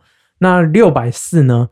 他们这些选手基本上他们体重应该都是超过很多的，然后在比赛前几周急降，降到刚好过磅的时候是六百四。嗯，然后过完磅之后马上吃吃回来，因为。比赛前呃前一天或者是前几天过磅，过完之后后面就不会再过磅了。嗯，所以实际下场的时候可能都是超过六百四。一定的，这跟职业的格斗赛很像。嗯，对。啊，所以，但我就觉得那个，就我觉得我自己不太适合啦，就没有继续留在那边发展。嗯。但是其实拔河它是一个属于比较力量型和。但比赛时间其实也有的时候会意出乎意料的长，通常是二到五分钟啦，对，超过五分钟都是超级超级辛苦了。所以它还是有一个很高的耐力元素，只是一般来讲的话，主导胜负的决定性的因素不是在于耐力性，不至少不像脚踏车这么强。对对，没有像脚踏车这种耐力。嗯嗯。嗯那在玩拔河之前呢，你从小就很好动吗？还是还好而已？嗯，还好哎、欸，其实就爸妈会带我去山上走走而已吧。嗯哼哼。然后国小其实还蛮胖的，那国中是后来稍微有跑步，可是也没有跑很多，就是只有五公里以内的那种。嗯，对啊。那从喜欢运动和享受竞争这个感觉，其实应该有一个很大的差别。我相信你也。有体体认到说，身边有很多非常喜欢运动的人，可是你叫他说来个拼个输赢，好像他们就觉得嗯还好，没有什么特别大的兴趣。那你是在什么时候发觉说自己对于这种竞争是有一个很大的冲劲？嗯，应该是，我觉得应该是我骑车的。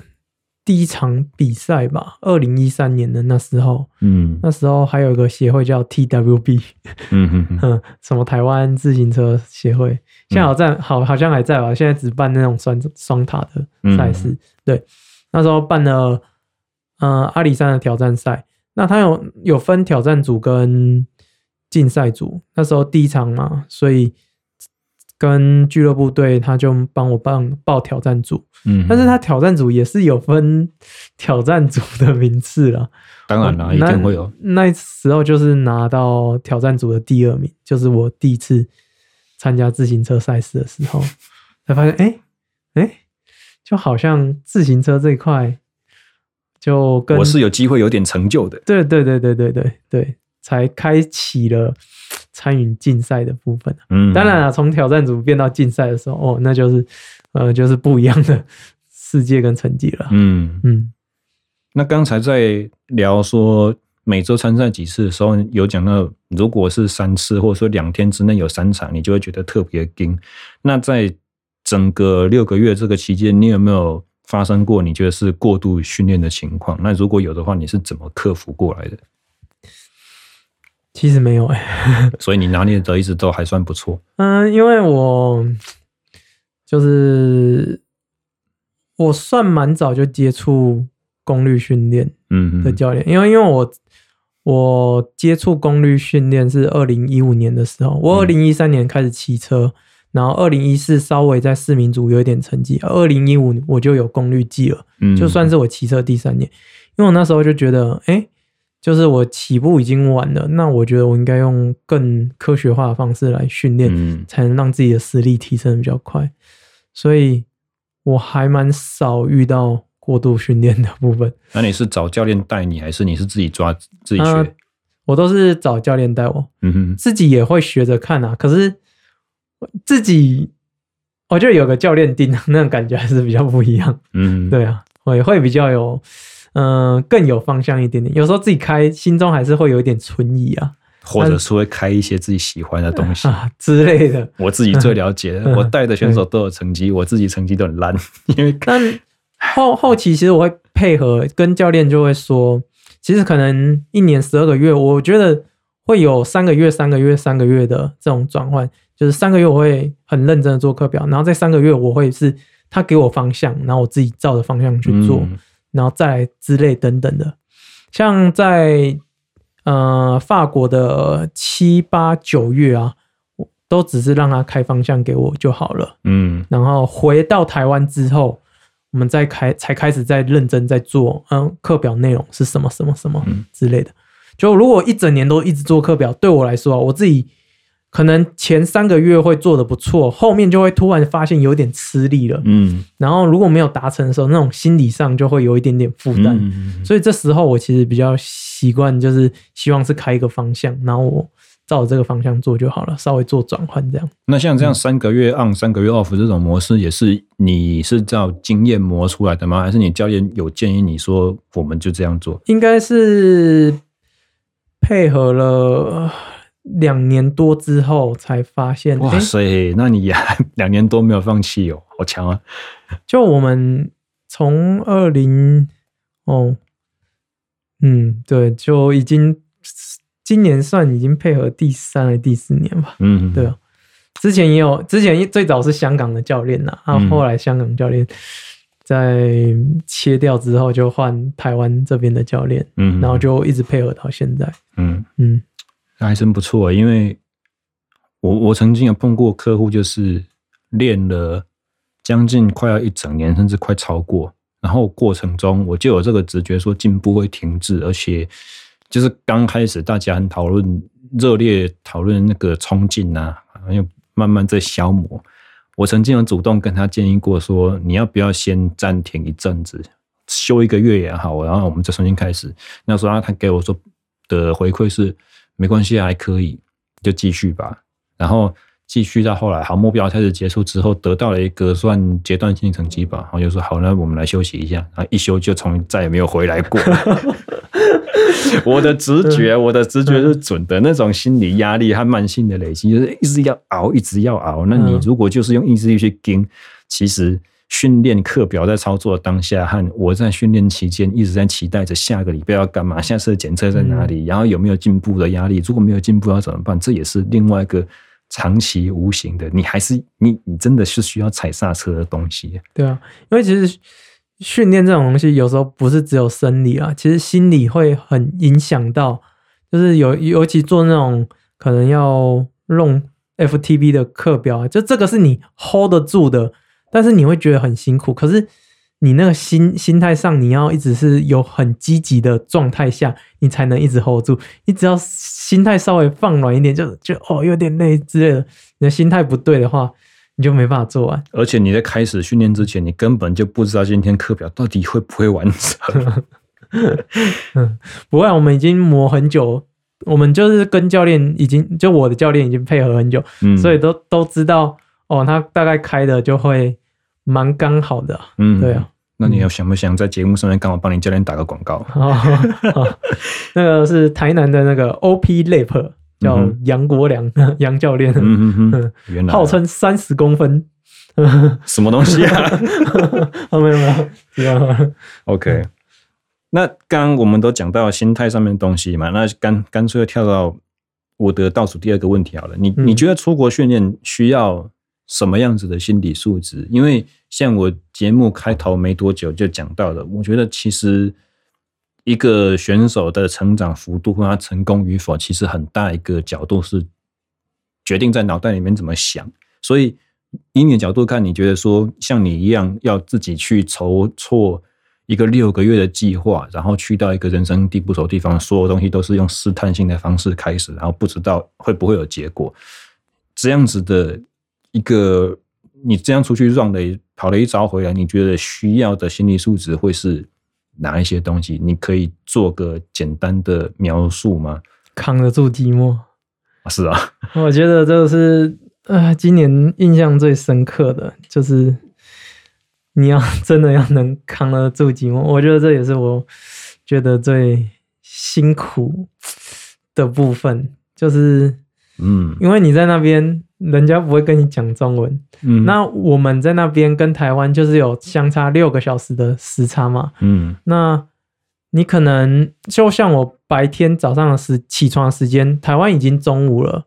那我这个时间我就是要去上课。当我下课完练习完回到家的时候，台湾的时间都已经是半夜了，基本上是没有人可以跟你聊天。嗯，对啊，所以这很多时候，嗯、呃，当然了，就是可能下下课跟练习前有一些时间可以跟跟台湾的一些朋友聊天，不过。毕竟就是远端的通话，嗯，没有一个实质的陪伴跟互动，我觉得是很辛苦的。就是之前两个月还可以，三个月还可以，就呃去澳洲实习的时候有六个月，但我们是一群台湾人住在一起，我觉得也还可以。而且澳洲才差两个小时，那根本没差。啊、对，嗯，但就是我觉得这是最辛苦的部分，就呃这么长的时间，然后你在外面。刚开始前两三个月的生活就跟哑巴没什么两样。嗯，虽然会有一些人会讲英文，但你们都只能讲很浅的东西。然后法文，我就自己都还在单字学习的阶段，还没办法讲到一个句子的情况下，也很难跟当地的朋友很好的一个聊天的方式。嗯，我觉得这是非常辛苦的部分。对，嗯嗯，那也好在后来。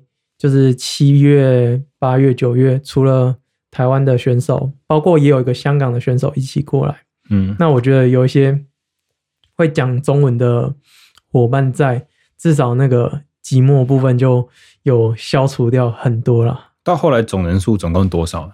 嗯，我我这边的话，跟我一起参赛的话，加我是三个。那有一个呢，他是属于青少年，他的比赛跟我们。是完全不会一样的，因为青少年的赛事就是分开的，嗯、所以所以不会同一场，然后青少年组和没有没有啊，就是同一场会有青年组跟就是跟我一样的这种就是成人组，嗯、但青少年因为他就是十五岁，所以他的比赛是会被切割开来的，嗯，距离什么都不一样。那这个青少年我就是把他安排在法国的寄宿家庭。嗯，然后这个法国寄宿家庭也是自己认识比赛中认识日本选手，然后知道说哦，日本选手专门住在一个法国的女士，她专门收留亚洲的车手，嗯，然后就是包住啊，包晚餐啊，包载他去比赛啊，嗯，所以我也就马上去接洽一下。哎，对了，我记得你在那个 Eurosport 的访谈里面，你有讲到说，刚去的时候有幸运碰到一个，就是有一半台湾血统的选手。嗯，那他目前他的他比赛成绩是跟你一样的吗？还是比你高？哦，没有，他 比我低快三个等级吧。所以就是兴趣的这样子，就是就是 hobby right，就是兴趣，嗯，就真的是爱好者啦。嗯，对啊，那。他他是这样，就是我一开始搭讪的那个，嗯，他他知道我是台湾人之后，他马上跟他的好朋友讲，他好朋友就是台发混血儿，嗯哼，那他妈妈是台湾人哦，他妈妈也是一个很特别的故事啊，就是三十年前资分资深旅发去学低音大提琴，哦，对对，然后后来就在那里落地生根，然后现在是那边大学的教授这样，嗯，不过。嗯、呃，他的中文其实没有到很好啦，就有时候跟他对谈的时候要去思考一下，嗯，他大概是在讲什么呢？对，其实就可能有点像我的英文，但我英文可能再好一点点嘛。嗯，就是你是可以对谈，但是你要去稍微思考、猜想一下。嗯，对啊。但也因为他让我前期的一些。呃，不管在行政上跟车队沟通，就有他的协助，已经帮忙很大一部分。嗯，对，嗯。那我们其实知道你明年还有再回归到法国继续下一个赛季的这个计划了。而且你长期发展，不管怎么样，你的目标还是要成为职业选手。所以，我最后这个问题，可能在你自己身上的话，至少在近期不会有直接的应用。我我想要问的就是说，要怎么样能够让旅外的这些收获在回国之后还可以得到延续？因为很多不管是像以前吴伯宏啦，去过墨尔本去训练，或者说黄婷去过那个那个什么 UCI 在瑞士的总部去进去他们的那个呃 UCI 的学院去训练，或者是像森哥他自己去美国去这样子。自费参赛一整年，或者是像更早期，我大概在我骑俱乐部的那个年代，我们车队有个叫山德的一个很奇葩的家伙，一马车队，他也是自己跑到了墨尔本去参加了很多的绕圈赛，是什么之类的。台湾人去旅外，包不管是在透过国家的资源，像我刚刚讲的有哥拉他们，或者是透过自己的努力，像你，像当时的三德，像森哥。其实真的不少，我们真的要去细细的去挖掘这些故事是有的，是存在的。但是大家一致的感觉，好像就是有了一个还 OK 的成就，但是没有继续往上，或没有办法延续。然后回到国，回到台湾的时候呢，你回到这个环境，又缺乏了当初出国那些刺激，结果就没有延续，就不了了之了。竞技的成就就不见了，就消失了。所以，如果像你们这样的这么特殊的人才，去到了一个在台湾没有的环境，好不容易得到了很大的收获，甚至是自己实际在竞争能力也是一直一直在往上走，要怎么样让这些这些收获能够最终可以去改变到台湾的生态或文化呢？嗯，好，那我这边稍微。分享几个方向好了，嗯，第一个好了，我觉得以资讯来说好了，就是刚刚说的那些前辈当初的资讯流通，就是网络的发展啊等等的，没有像现在已经是这么便捷了。嗯哼，那像现在整个你要查阅资料啊，在电脑上搜寻一下都非常方便，就很好找到资料。所以我觉得我这趟去完之后回来，这些分享等等这些资讯呢，会让即使我今天真的可能什么事情没有去的情况下，但这些记录下来的资讯可以靠后面的用电脑去搜索，就可以知道哦，大概要怎么去走这个些路。所以我接下来也是会尽量把这些资讯建立得更完整一点点，就不用像我说，我今天要再去法国的时候，我又要再从头摸索一切，没有，就变成我已经留下中文资讯了。大家可以看的这些中文资讯，找到相关的网站，然后相关要怎么做这些流程，这是第一个。嗯、那再来呢，我所以是讲到比较属于我自己计划的部分。嗯嗯、呃，有有提到嘛？因为我年纪二十八岁，其实这年纪要再进职业车队，真的是机会越来越渺小。又加上台湾，嗯，接下来可能要没有职业车队啊，然后再来。你从台湾去加入其他亚洲的职业车队也非常难呐、啊，嗯哼，他们一定先收自己国家的人嘛，你要收也是收可能是比较有实力的顶尖的选手，对，其他国家的话啦，要收其他国家，好，所以嗯，接下来我还是就是会在十一月中的话，就是会有有有找到一个工作，嗯嗯，但这个工作它是。蛮愿意支持我的计划，就是接下来我要安排训练啊，或者是有出国的计划呢，他都可以让我弹性的去调整。是哪一个职业别啊？嗯，就是跟自行车产业相关的啦。嗯嗯，对。那毕竟，毕竟你你刚刚也有提到啊，就是在商业车队啊，或者是刚，即使是三级职业车队，尤其亚洲三级职业车队。基本上都不挤薪的，所以你还是要想办法。要除了这些厂商赞助以外，厂商也不可能赞助到整个非常大的金额啊，所以你还是要有一个收入的来源。嗯，对。那有我会先就是有这个自己的稳定的收入来源，之后我还是会继续寻求厂商的嗯支持，因为我希望我接下来这个计划是能带。更多其他年轻的车手出去，嗯，我明年我是希望可以带到两个甚至到三个，就是有点像呃半赞助或是全赞助的方式，让他们可以过去，嗯、就是这个学生车手，然后在暑假期间让他们在这个欧洲比赛，让他们有这样的赛事冲击，让他们知道就是那边的竞赛环境啊，然后也希望他们可以在那边有所成长。那让他们回来的时候，再把这些所有的冲击再感染给他们的这些其他同学等等的。嗯，那还有一部分就是属于比较自费，就是他的实力还没有到呃非常好，但是他也有梦想，也有想要再为自己拼一波，那就变成他是自己去寻找好资源。嗯，那我就是会稍微就像中介一样，就是带着他过去。嗯我就我们一起在那边做集训跟参与赛事。那明年的计划会比较像是这样，明后年都会是希望可以再带一些选手过去，然后让他们可以在那边一层一层的往上尝试的发展。嗯，这是近期的计划啦。嗯，那如果是比较长期一点的话。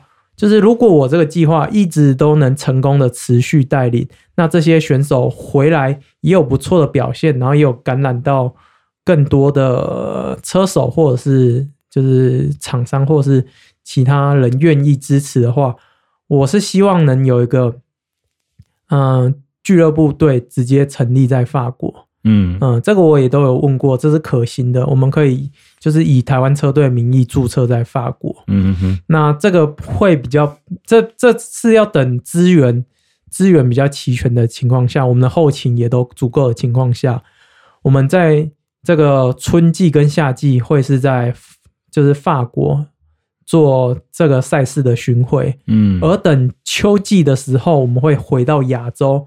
亚洲有有很多俱乐部赛事可以参加，就是有中国的，也有那个泰国的，然后越南的也都有。嗯，那我们就是会在这亚洲的赛事去，嗯，算是验收在欧洲的成果。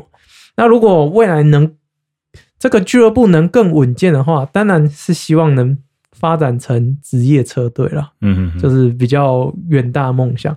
甚至结合，就是甚至就是结合亚洲单车学院，就是福岛金教练他的梦想，他的计划就是能在呃欧洲有一支那个属于亚洲人的职业车队，然后进军三大赛。嗯嗯，对，这是辅导先生的梦想。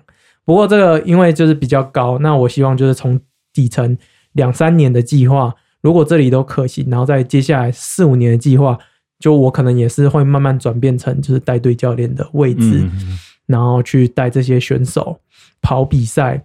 然后如果可行的话，这个这个我觉得俱乐部的这一块呢，其实就已经要跟亚洲单车学院结合了。嗯，因为他们有很多这个教练可以拿到很多赛事的邀请函。嗯，对。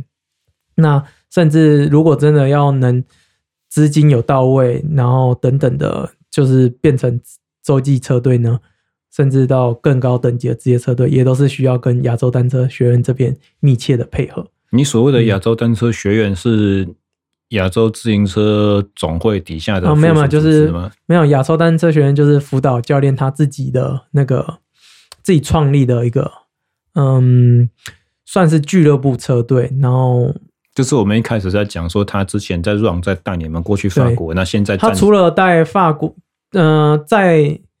在亚洲的话，就每年冬季的话，不知道你有没有听过青来的泰北训练营？有有有，这也是就有，这也是辅导教练弄的，就是他亚瑟单学学院弄的。嗯、然后在法国的话，这个训练营也是亚洲单车学院弄的。嗯，对，嗯，所以就是他其实一直有在运作，只是像一九年那个时候。带亚洲学带亚洲选手去法国参赛，这个计划是暂停的，只有只只有这个部分是暂停的而已。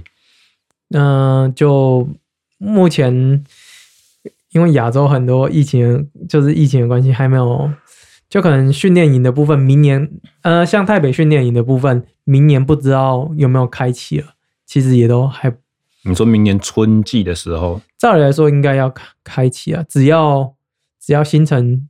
新城选手有回到那个训练营的话，嗯，就会开启。嗯，春季以前呢、啊，他们通常都是十二月到三月，嗯，就是赛季之前。对哇塞，就呃 梦想啊，但呃我们就是先设定在那，那一步一步做了。对啊，嗯嗯，嗯感觉非常的伟大。祝也祝福你之后的这些计划真的是能够能够顺利的去成型了。当然，在这个之前的话，也要先祝福你真的可以往职业选手的这个梦想去发展，最后成功。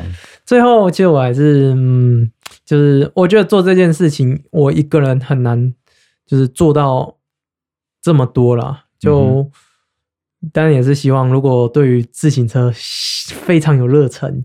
也希望就是我们台湾选手能有更好的发展，就是有心的人蛮希望就是可以跟我联络，我们可以一起来试着把这件事情怎么把它更好的发展。就是我需要一个团队来一起来弄，会比较比我自己一个人搞还好了。那你会希望有兴趣大家透过什么样子的管道去找到你呢？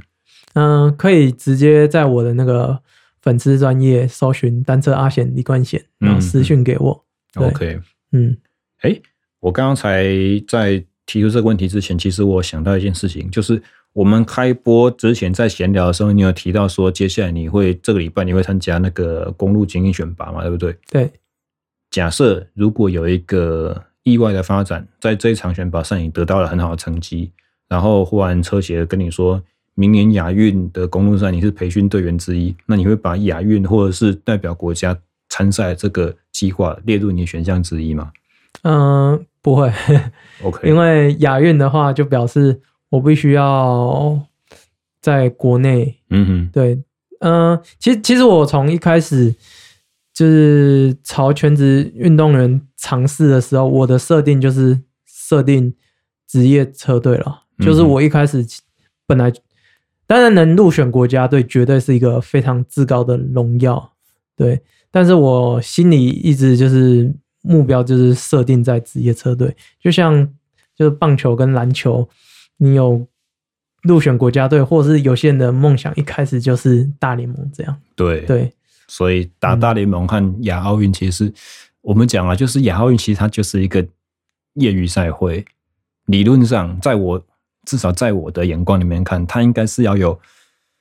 没有职业联盟的运动项目才去参加的比赛，所以像高尔夫啦，它有职业联盟；网球有职业的赛事，非常的蓬勃；羽球有职业的赛事。实行一点讲，我觉得这些项目可能奥运对他们来讲的目的重要性，尤其像高尔夫，也许就不会那么大。那脚踏车来讲的话，Lance Armstrong 他也有在讲 Podcast，我也在听他的节目。如果你问他个人的意见，他会讲说，脚踏车根本就不应该存在在奥运里面。我们有最强的东西叫做环法，那个是至高荣耀。当然，不同意这种讲法的人一定也会有。嗯，每四年有一次，你可以去争取到奥运金牌。你也看见很多很多职业队选手回到国家队的这个体系之下，骑着赞助商的车，戴着赞助商的安全帽。可是你看见有另外一个职业车队选手跟他穿一样国家队的衣服，在那个情况之下去比赛。拿到那一块金牌，其实也是一样可以说嘴一辈子啦。只是我觉得，像你提出的一样，就是职业运动它就是职业运动，它跟亚运或奥运，其实我们可以把它看成是两个不同的东西。所以以这个方向为发展，一定就会跟另外方向有一点点走向分歧的道路，可以这样讲。嗯、所以你我在问之前，其实我就猜到你答案可能是会这样，所以你会提出说你。不打算在国内的时候，完全可以体会。啊，嗯，还有我自己知道自己的实力跟水准在哪，所以其实国内还是很多很很不错的选手。我觉得他们也就是很需要参加这种赛事，嗯哼，来磨练。对，而我自己知道我要做的事情是什么，那我应该就是朝着我自己要做的事情去做，嗯哼，去努力这样。那明年出国之前，你一样会再重新去筹划一次类似今年这种募资计划吗？嗯，我觉得目前还是比较先以看有没有企业合作的方式。嗯，那这个募资计划，我会在就是再评估一下，详细考虑是吧？对对对对，没关系。你在法国如果发现有需要的时候，你重新启动，大家一定会帮你的。没有，就是大家就是大家都真的是蛮蛮挺我的啦，嗯、真的是。今年其实大部分的经费真的是靠募资啊，但是就是哎拍谁你你知道吗？就是会不好意思。我觉得其实不需要这样子去想，嗯、你可以换一个方向想，嗯、那个。有一部漫画叫做那个极速方程式，它是描述一个，其实他铁马顽童的作者画的，你知道吗？他是描述一个小朋友从小开始玩卡丁车，后来去别山，对对对对。它里面有一有一个场景我非常感动，就是他拿到那个卡丁车年度冠军之后，他的赞助商跟他敬礼，然后他他跟他老爸吓得无所适从，这样就是我为什么要感谢我？然后他的赞助商跟他讲的是说。谢谢你帮我们成就梦想，因为我们没有那个能力自己去亲身去把这个梦想实现，所以我们想要去帮助那些可以成就梦想的人。